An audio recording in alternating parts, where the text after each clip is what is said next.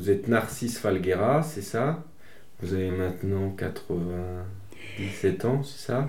Je suis né le 4 avril 1920. Hein. Vous vous êtes engagé euh, dans l'armée républicaine, c'est ça? Oui, à 17 ans. Oui. À 17 ans. Vous étiez engagé euh, dans un parti à l'époque, euh, dans quelque chose ah, J'étais dans les jeunesses socialistes unifiées. J'ai lu tout à l'heure là dans l'article de l'Indépendant que vous étiez l'un des plus jeunes lieutenants de, lieutenant de Mm. l'armée républicaine, c'est ça? Hmm. Quand vous êtes engagé en 1937, euh, vous, vous êtes battu combien de temps? Quel a été tout, votre- le temps, tout le temps, et, euh, jusqu'à la frontière. Et ensuite, euh, quelles a été vos activités euh, après le voilà une fois arrivé en France? Une fois arrivé en France, ce qui m'a amélioré un peu mon sort par rapport à mes corrégionnaires, c'est que j'avais fait mes études aux écoles françaises à Barcelone. D'accord. Alors je parlais français. Et le fait est que c'est arrivé, bon, j'étais dans la terre-major de la brigade, et il y a eu un différend, un passage de la frontière entre des soldats sénégalais et des membres de, l'état-major. Et j'ai vu un colonel français et il y avait d'autres officiers, je me suis adressé à eux. Bon, machin, mais ils m'ont repéré. Et quand on est parti euh, de, de la Preste, on est descendu à pied à Place de Molló. Quand on est parti après pour aller 180 de ma brigade pour construire le camp du Barcarès, j'ai été nommé interprète. C'est-à-dire que mon sort n'a pas été tout à fait Ouais. Le même que ceux qui étaient Euh, euh, même simples prisonniers ou a commencé déjà pour l'embarquement en- en- dans des camions pour aller au camp du Barcarès. Et il y avait un officier français qui a donné euh, 179 coups de pied au derrière de mes compagnons. Moi, je ne l'ai pas eu. D'accord. Oh. Non, euh, il y a eu toujours, par le fait de parler français, être traité autrement comme des Espagnols de merde, hein, parce que ça, on l'a entendu aussi. Et, en- et vous êtes resté, euh, vous a- donc vous avez construit ce camp et après qu'est-ce que vous avez fait? On y est resté. Vous y êtes resté On y est resté au cas. On nous a pas lâché pour ça, non. On y est resté. Et jusqu'en quelle année du coup? Eh bien, mais ça a été et juste, on est parti, on à- c'était c'était au mois de février, quand on est rentré, le 16, le 18 et 19. Le 19, on était au camp des Barcarès, on a construit le camp. Puis, à mesure qu'il se construisait, ils amenaient du personnel, parce que c'était soi-disant un camp définitif. Bon, il y avait des baraques. Mais l'eau était. Les pompes étaient amorcées à 20, à 20 mètres de la mer. Hein. C'était pas l'eau douce qui arrivait, c'était l'eau de mer qui était filtrée par, par le sable. hein. D'accord, ah oui. Ce qui a donné lieu à, à des nommables gastro et, et décès. Et décès, Et et décès. parce que ce qu'on avait suivi, il manque de nourriture et tout, et rien que ça, et ça n'allait ça allait pas bien, parce que les premiers jours, on avait une boule de pain de l'armée pour 25, et une boîte de sardines. Pas pour chacun, non, pour les 25. Hein? Et le 1er janvier, on a été affecté pour construire, soi-disant, une poudrerie à Mozac, en Dordogne. Et la poudrerie, bon, on était là et on a commencé comme ça, mais après, on nous a transférés dans la Vienne, aussi dans le service des poudres. Il y avait un capitaine qui commandait et il nous a dit restez là, les Allemands, restez sous les wagons, parce qu'on était logés dans des wagons. Restez là, les Allemands. Et, et les Allemands, on les connaissait avant lui. Bien, la première chose qu'on a fait, on s'est fra- fractionné en groupe. On avait pris le temps de faire des calques de des, des calendriers des postes pour avoir la, la machin du département, le plan du département. On est parti, on a pris deux, des vélos hein, qui étaient par là, hein, on n'a pas demandé au propriétaire, et on s'est sauvé. Notre problème à ce moment-là, elle était des plus épineux. Il y avait les Allemands qui venaient.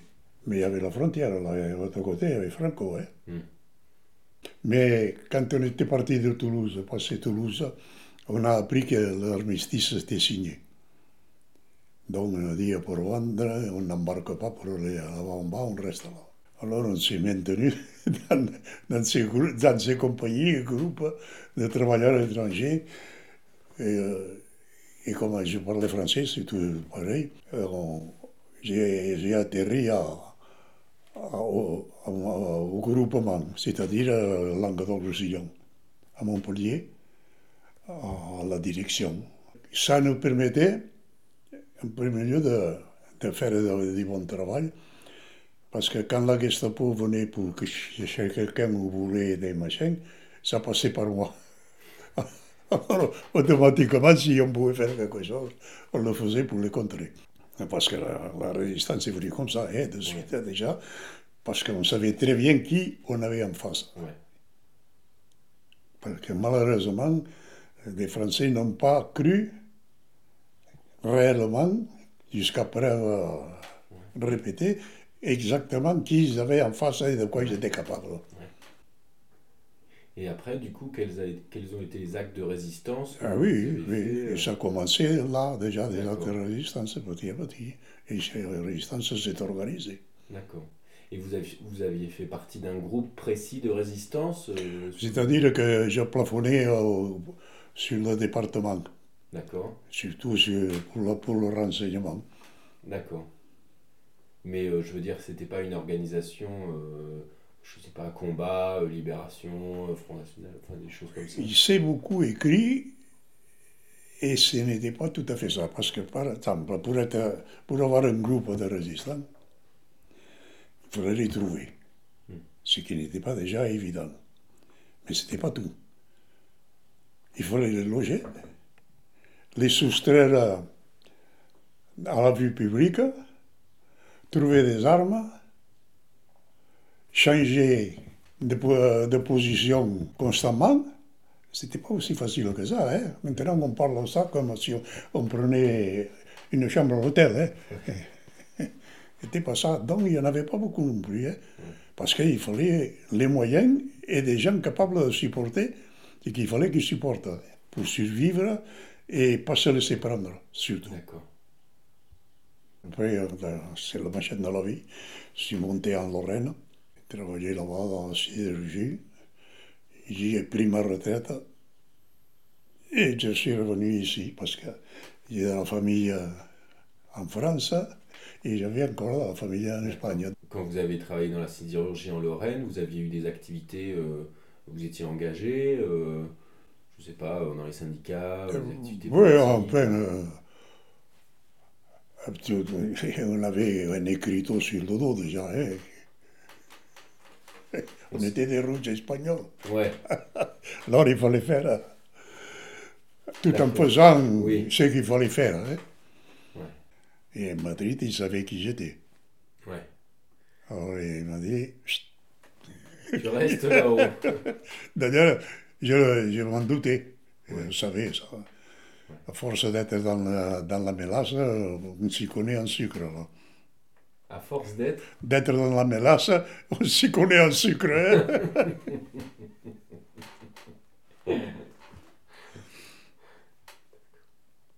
Et en 76, et, euh, la mort de Franco, fin du franquisme, c'est ça? Si, c'est ça, oui. c'est et, ça. ap- et donc vous Ah, retourné après- juste avant, quoi. Après, après j'étais devenu français. Et je suis retourné entre euh, près de 29 ans après. Et dans, dans, dans, ce grou- dans ce groupe armé entre 36 et 30, enfin entre 37 et 39, du coup, euh, vous étiez avec. C'était un groupe de jeunesse euh, socialiste unifiée ou est-ce qu'il y avait Non, non, il y avait n'importe qui. des communistes, des anarchistes Il y avait n'importe qui. oui. D'accord. On, on vivait le jour. Le jour le jour, on ne traînait pas parce que il y en a, comme disent en Espagne, qui font cuire les, les noix hein, et l'autre les mange. hein. Ouais. Et, et il se fait ça, et après, celui qui n'était pas là, il la rencontre comme ça. hein. D'accord. Il faut aller doucement. Hein. Parce, parce que, que c'est pas idyllique. non, ouais, c'est sûr. C'était normal, c'était un truc normal, mais pas, pas frotté déjà et emballé. Ce qu'il y a eu, à mon avis, premièrement, il n'y en avait pas beaucoup. Deuxièmement, il n'y avait pas de liaison, sauf à très haut niveau. Les résistants, pour pouvoir survivre, ils ne se connaissaient pas entre eux. Ouais. Il n'y avait rien que le groupe qui, qui fallait pour une certaine action qui se rencontrait. C'était le jour le jour. Mais ce qu'il y avait une chose, c'est qu'on était convaincus de ce qu'il fallait faire. Parce qu'on restait notre peau tranquillement et on l'a porté. On n'allait pas. Après, c'est après. Euh, Le malheur est que, maintenant, comme vous avez dit au, début, qu'il en reste peu, qui ne peuvent pas rétablir leur idée, c'est qu'on change tout à la sauce de celui qui, qui fait le ragoût. Hein. De celui qui Fait le ragoût. fait le ragot. ouais. Le ragoût. Ou le ragoût. Ah oui, en la sauce de celui qui fait le ragoût. ouais, Ah oui, ça, il faut le tenir en compte. ouais, c'est sûr. Parce que sinon, on peut raconter n'importe quoi. Mais alors, bon, déjà, il y a le problème de ça, de gens qui peuvent raconter n'importe quoi. Mais il y a aussi le problème de, des, des passeurs de mémoire, qu'il n'y en a plus beaucoup non plus. Des gens qui, qui vont transmettre ces choses-là. Euh, Mhm. Parce que déjà, des témoins directs, il n'y en a plus beaucoup. Mhm. Et après, les enfants des témoins, ben, il y en a moins qui, vont faire transmettre Ah oui, ça. ça, ça, jeunes se perd, ça se perd, ça se perd. Comme il y a des gens que ils ont été, mais après ils perdent la mémoire aussi. hein. Ils sont capables de dire des énormités aussi. Euh, Aujourd'hui, ils n'ont pas de conviction. Les gens, c'est ça que vous pensez Les jeunes ou... Si vous n'avez pas, si vous ne savez pas vous-même ce que vous voulez défendre, hein, c'est pas le voisin qui le fera. Hein. Ouais. Moi, j'ai vécu une époque dure, si on veut, mais quand on disait on y va, c'était pas la peine de se tourner pour voir si les autres suivaient. hein. Il était là. Ouais. Maintenant, maintenant, on dit on y va, vous retournez, il n'y a plus personne derrière. hein.